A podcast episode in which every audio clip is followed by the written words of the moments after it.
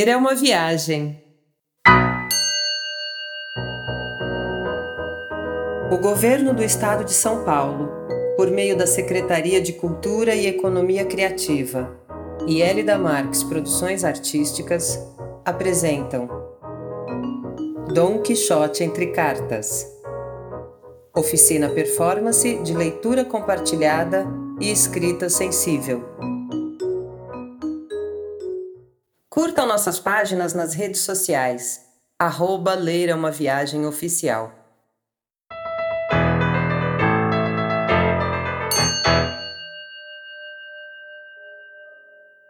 Esse podcast faz parte do projeto Dom Quixote Entre Cartas, premiado no edital PROAC de Ações de Incentivo à Leitura em 2019. O projeto aprovado consiste na realização de oito oficinas performances com três horas de duração em quatro cidades do interior de São Paulo: Itu, Salto, Sorocaba e Votorantim.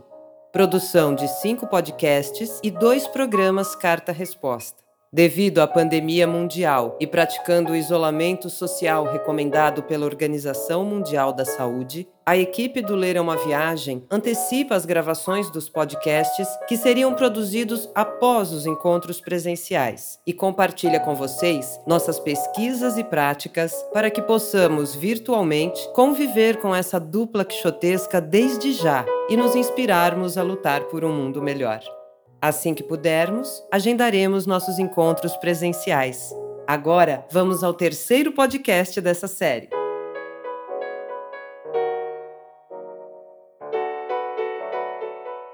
Bom, como de costume, vamos relembrar aqui um pouco do que aconteceu nos podcasts anteriores.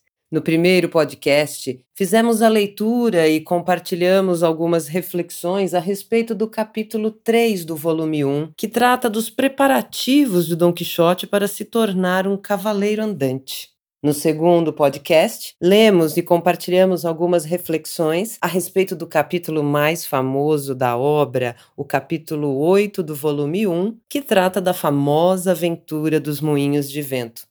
Aliás, um trecho que ganhou especialmente para este podcast uma composição original de Eduardo Contreira. Vamos ouvir?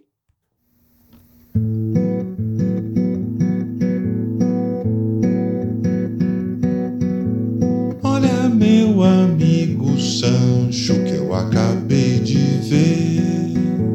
O quê? São grandes gigantes que eu pretendo combater. Que gigantes! Olha, Vossa Excelência, tenha paciência, não tem gigante nenhum, nenhumzinho só. Olha, Sancho, bem se vê, não sabes nada da guerra. São gigantes, pode crer, dos maiores que há na terra. E lá vou eu.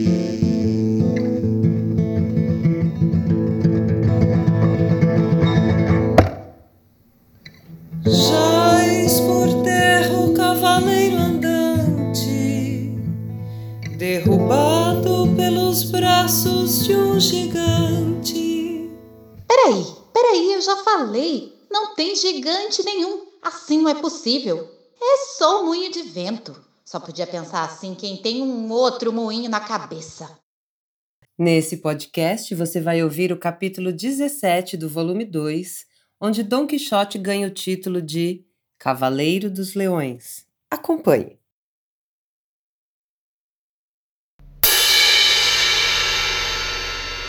Capítulo 17 Onde se revela o grau extremo que alcançou e podia alcançar a inaudita coragem de Dom Quixote na felizmente concluída Aventura dos Leões.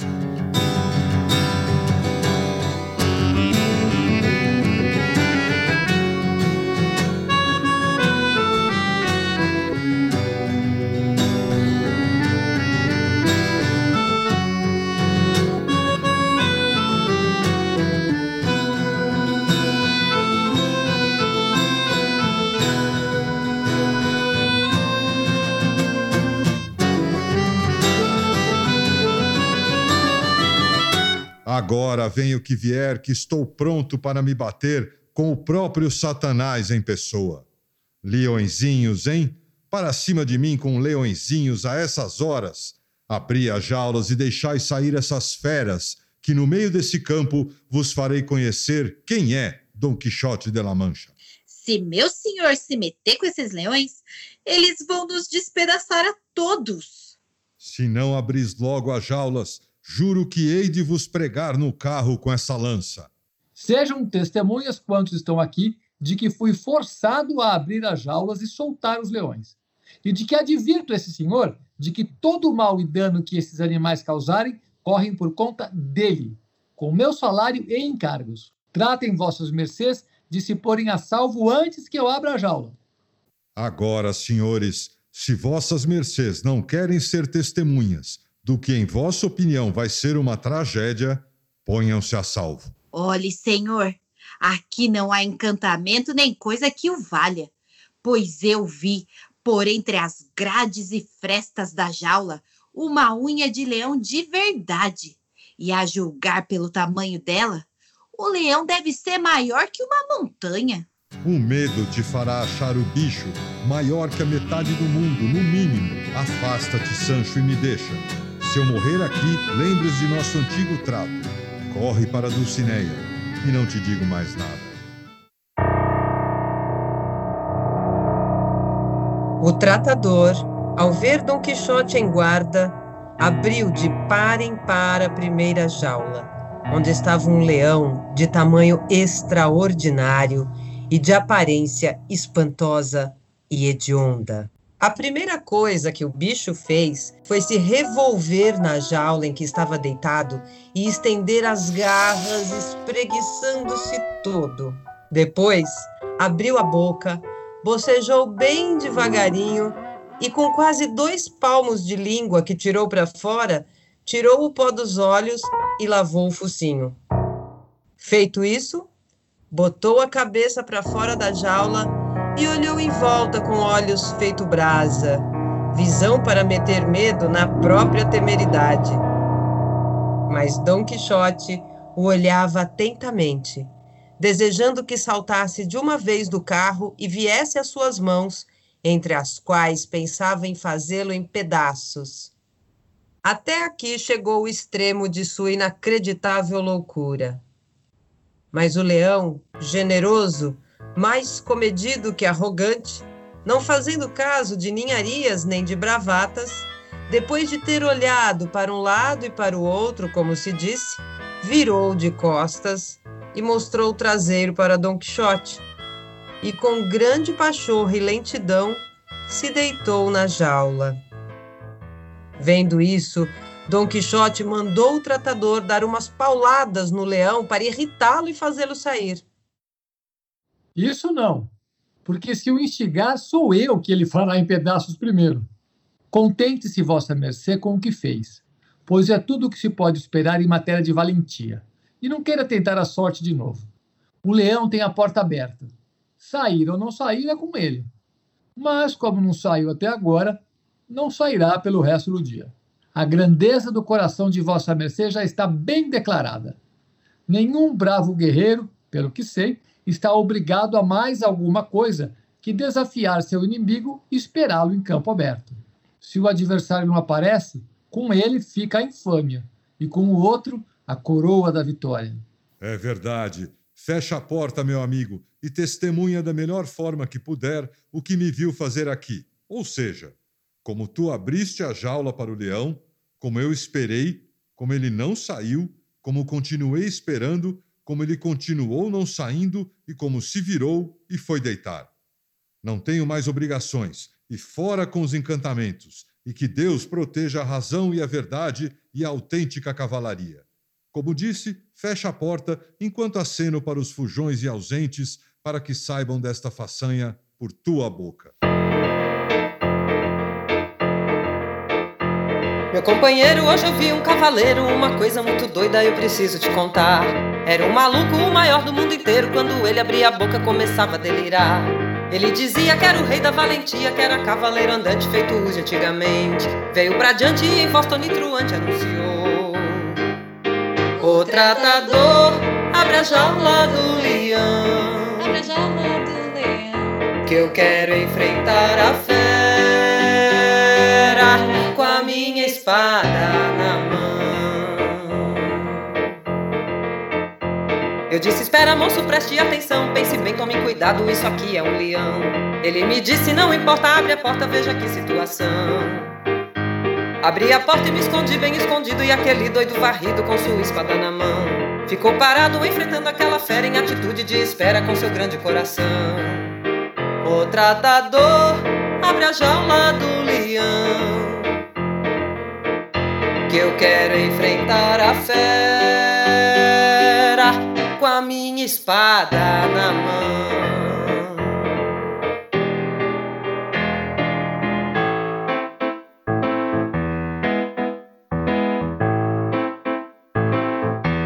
Mas o leão não tava nem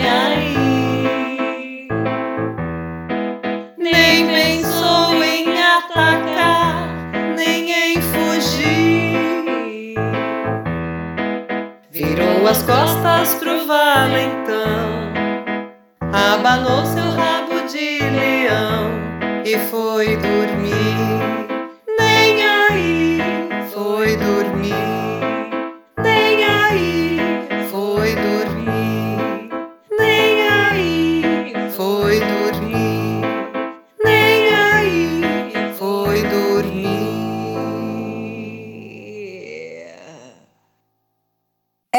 Saber. Por que Dom Quixote? Por que Dom Quixote? Por que Dom Quixote? Por que Dom Quixote? Dom Quixote. Dom Quixote. Por quê? Bem-vindos de volta aqui ao É Bom Saber. É bom saber também que o Dom Quixote são dois livros, como a gente já tinha dito. A gente leu a história do capítulo 8, a história mais famosa dos moinhos, e eu queria chamar agora o Nando aqui para a gente falar um pouco disso, falar por que, que agora a gente vai pular todo o primeiro livro para chegar no segundo volume. E aí, Nando, beleza? Olá, Contreira. Enorme prazer estar aqui de novo. E o episódio de hoje também é bem legal. Então a gente queria só, antes de chegar no capítulo propriamente dito, falar um pouco dessa passagem de um livro para o outro. Tem um tal de Avellaneda que escreve um livro continuando a história do Dom Quixote, para terror dos Cervantes, que fica furioso com isso. Conta um pouco dessa história, Nando. Esse livro é publicado em 1814, e 1614, né? É publicado o segundo volume. E eu acho que tem uma, uma grande dose de ironia e um paralelismo com a própria história que o Cervantes está contando no Don Quixote, porque ele o tempo todo está é, levantando a questão da autoria. Né? Tem vários autores, tem ele, tem o, o Cid Hamed Beneghelli, tem o tradutor, e, e a, a, questão do perspectivismo, que tem, também traz isso, e, de fato, na vida real, aqui já é uma questão que o Cervantes está tratando, isso acontece também com esse, com esse plágio, entre aspas, que é publicado lá em, em 1614, e teve um, um, comentarista, acho que é o Thomas Mann, que ele fala, pelo Thomas Mann, seu escritor, do incômodo que deve ter causado no Cervantes perceber que o livro do Avellaneda não causou espanto nas pessoas. As pessoas, teoricamente, parece, pelo que o Thomas Mann comenta, que as pessoas aceitaram como sendo realmente o segundo e que está tudo certo. E, e, ele fala, imagina como deve ter sido dolorido para o Cervantes, enquanto autor, ver, porque ele diz que é uma qualidade muito inferior. E enquanto assim, o, o, a satisfação da escrita dele, fala, gente, o cara escreve uma coisa dessa tão ruim e as pessoas aceitam como sendo minha. Né? E traz esse, esse mal-estar todo. E aí diz que ele se apressa muito em publicar logo o segundo para não deixar nenhuma aresta, né? Tipo, em seis meses, já no comecinho do ano seguinte, ele já publica o segundo volume dele mesmo. Então essa presença desse livro do Avellaneda vai durar durante todo o segundo livro, vai ter várias discussões com isso, ele, vai, ele realmente ficou furioso mesmo, ele se sentiu realmente roubado ali, né? Porque é tão original, uma, é uma criação tão original o Dom Quixote, que realmente deve ter sido para ele traumático, né? Ter, né? ter uma coisa de tão inferior que as pessoas pudessem confundir com ele. Esse capítulo que a gente mostrou, o capítulo dos leões, ele tem uma coisa muito interessante, que é um aspecto assim do aristotelismo da época.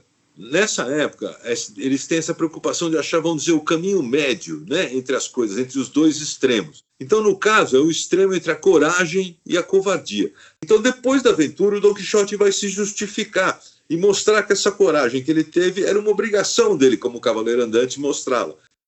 Pensa bem, essa, essa é uma aventura onde ele realmente corre um perigo real. A gente estava comentando uma das coisas que tem na, nas análises sobre Don Quixote, o Nabokov, aquele famoso escritor russo, tal, ele fala uma coisa que o Harold Bloom vai retomar, que é a crueldade que tem no Don Quixote. É um livro muito cruel, é muito violento, né? embora não seja essa a impressão que fica para a gente depois de ler mas durante todo o livro eles apanham, tomam pedrada, apanham de tudo que é jeito. Não é verdade, Nando? Lembra aí algumas dessas surras que o Dom Quixote levou? Puxa vida, contra ele é apedrejado já logo no começo, lembra? Na saída do primeiro volume ele já é apedrejado, já perde dente, o, o Sancho é manteado. Eles, eles, eles apanham o tempo todo. Acho que tem uma batalha que o Don Quixote ganha, que é logo no comecinho, né? Ele passa o tempo inteiro apanhando. Mas eu queria fazer um comentário, Conteira, disso que você falou da crueldade, que esse capítulo tem um lance de crueldade que não é propriamente dele apanhar, mas é a crueldade do que acontece, porque a realidade, é, nesse caso, ela foi generosa, porque ela ofereceu um cenário muito propício para a loucura do Don Quixote, que é aparecer leões no meio da Espanha. Então, Tava tudo, o set ali estava dado para ele. Só que a hora que o leão vai até a porta da jaula e vira a bunda para ele e volta, é muito cruel, porque qualquer heroísmo se torna absolutamente impossível dentro desse acontecimento. E eu acho que isso traz um pouco de uma melancolia que eu acho que é colado um pouco na imagem do Don Quixote, né? dessa crueldade do destino até às vezes. É, então, isso é, é, muito interessante, porque realmente tem uma, uma crueldade, até que alguns comentaristas falam, do Cervantes mesmo com o personagem, na maneira que ele faz o personagem sofrer. Quando ele vem conversando com o Diego de Miranda, o Don Quixote vem se gabando, é meio ridículo, sabe? Porque ele ganhou do Cavaleiro dos Espelhos. Então ele vem meio.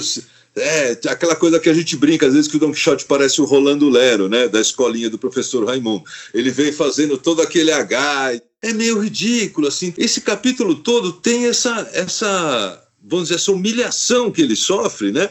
Que o, o tratador vai transformar. O tratador vai chegar e falar: não, imagina, você deu mostra de uma coragem extraordinária. O leão é que foi ridículo e voltou para dentro da jaula. E imediatamente o Don Quixote abraça essa interpretação e fala: não, é isso mesmo, tal, e, e vira o cavaleiro dos leões. É uma cena fantástica porque ele realmente enfrenta um perigo real, não é uma coisa imaginária, né? Ele enfrenta com uma coragem absurda e dessa vez não tem nenhuma violência física, ele não sai desdentado, não sai arrebentado. Só queria ler uma partezinha aqui, logo depois do capítulo, aquilo que eu estava comentando, essa conversa que ele tem com o Dom Diego de Miranda, né? Porque o Dom Diego está olhando para ele e pensando, né? Ó, durante todo esse tempo, Dom Diego de Miranda não tinha dito uma palavra, concentrado em observar as atitudes e palavras de Dom Quixote, parecendo-lhe que era um sensato louco e um louco que pendia para a sensatez. Então, Dom Diego considera ele um louco estranho, né? Porque ele, ele fala umas coisas sensatas, mas age como um louco. E ele fala: pode haver. Porque é que tá, isso é uma coisa que eu queria lembrar. É, não sei se você lembra o que tem um pouquinho antes de acontecer a aventura dos leões nesse mesmo capítulo. Você lembra o que tem no começo do capítulo, que é demais? É a história dos queijos. Lembra? Essa história é genial, porque o Sancho compra uns requeijões e bota os requeijões dentro do elmo, do famoso bacião. Então, porque nesse capítulo 17 mesmo, um pouquinho antes, quando o Dom Quixote vê as jaulas, ele, ele imediatamente ele fala, é comigo. Toda vez que ele vê as aventuras, ele, fala, é uma coisa, é comigo isso aí. E o, e ele, e o Dom Diego fala, não, isso é uma coisa do rei, olha lá, tem a bandeira, deve ser dinheiro do rei, não sei o que e tal. Ele não quer saber. E ele fala, Sancho, dá o meu elmo. Só que o Sancho tinha comprado um monte de requeijão e enfiado os requeijões dentro do elmo. Ele fica sem saber o que fazer e dá. E o Dom Quixote põe e fica, sai soro de queijo cara fica ensopado de queijo e ele acha que os miolos dele estão derretendo. Ele fala, acho que está tendo um negócio. E quando ele vê que é o queijo, o Sancho fala: Não, mas não fui eu, não teria feito uma coisa dessa. Foi algum dos magos aí que aprontou uma sacanagem com o senhor aí. Mais uma vez a crueldade, né? Quer dizer, pô, uma coisa muito ridícula, né? O cara com queijo caindo na cabeça no momento que poderia ser o momento de glória máxima dele, né? É um capítulo muito cruel. É, então, tem toda a razão, exatamente. Isso é um dos momentos de maior humilhação no livro do, do Dom Quixote, né? O cara com um monte de queijo esmagado na cabeça, faz uma coisa ridícula do caramba. E o, o Dom Diego lembra disso, né? Ele fala, né? Pode, pode haver coisa mais louca do que pôr o elmo cheio de requeijões e pensar que os magos estavam lhe amolecendo os miolos. E que maior temeridade absurdo que querer pela força lutar com leões ele não entende assim sem razão nenhuma, né? Ele fala que, que absurdo é esse. Nesse momento que ele está pensando isso, sozinho ali, o Dom Quixote, até aqui o Cervantes fala, né? Dom Quixote o tirou dessas reflexões solitárias, dizendo: Quem duvida, senhor Dom Diego de Miranda, que vossa mercê não me tem em sua opinião por um homem irresponsável e louco?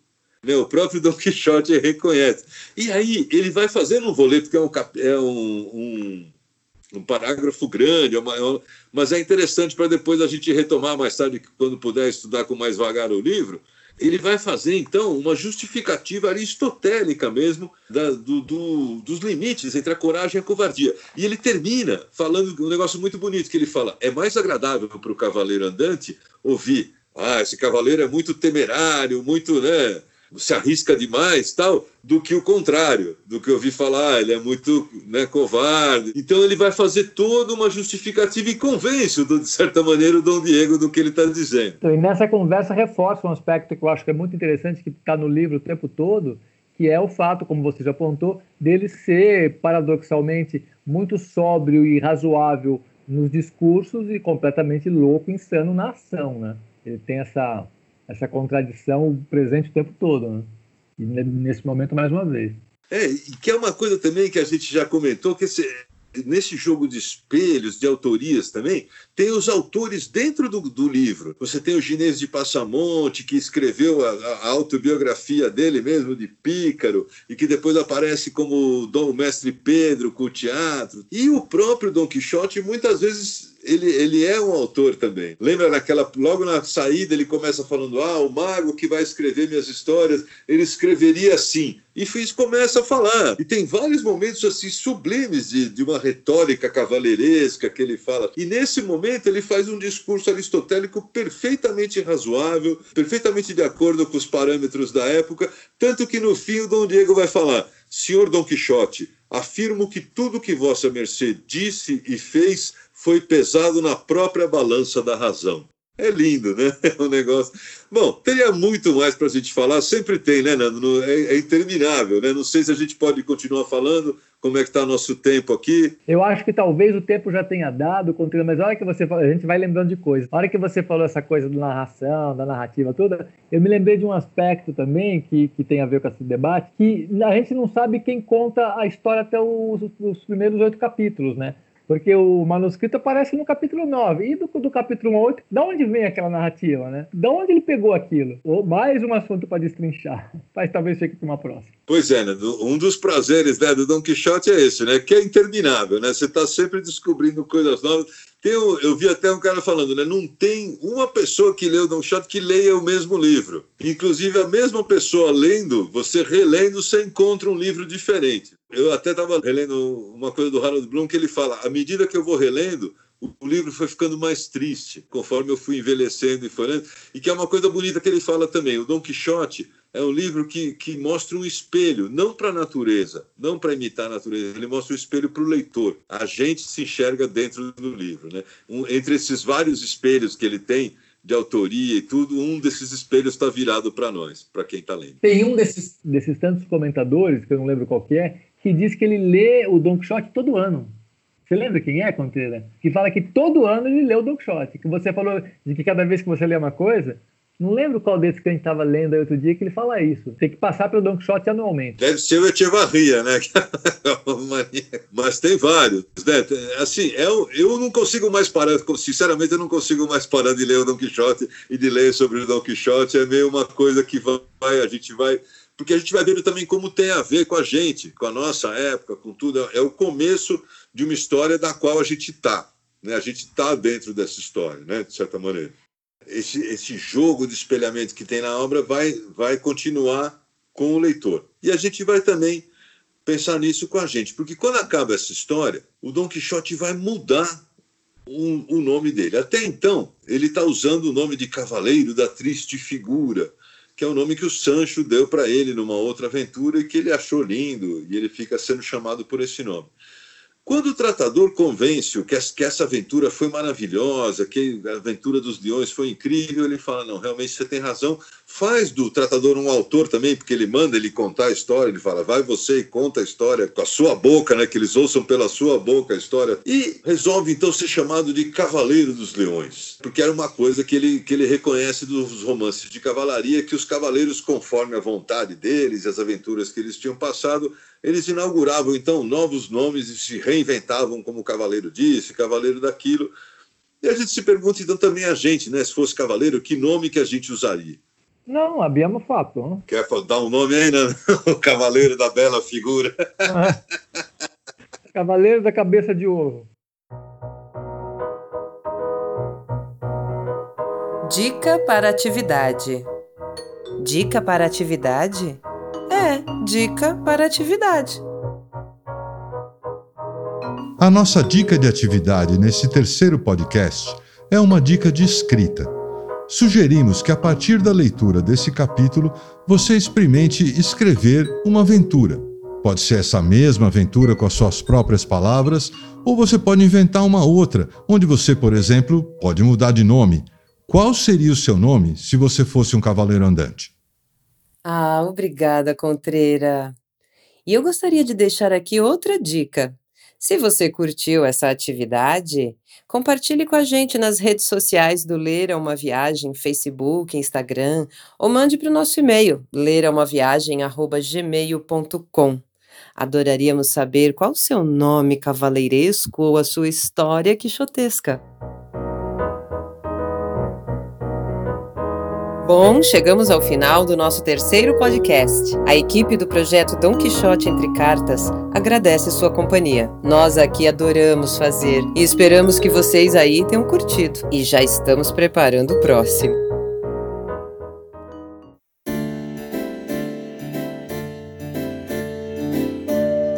Tapai os olhos, Sancho, e montai, pois quem nos envia este cavalo de terra tão longínqua não quer nos enganar. A glória de ter empreendido essa façanha não poderá ser obscurecida por malícia alguma.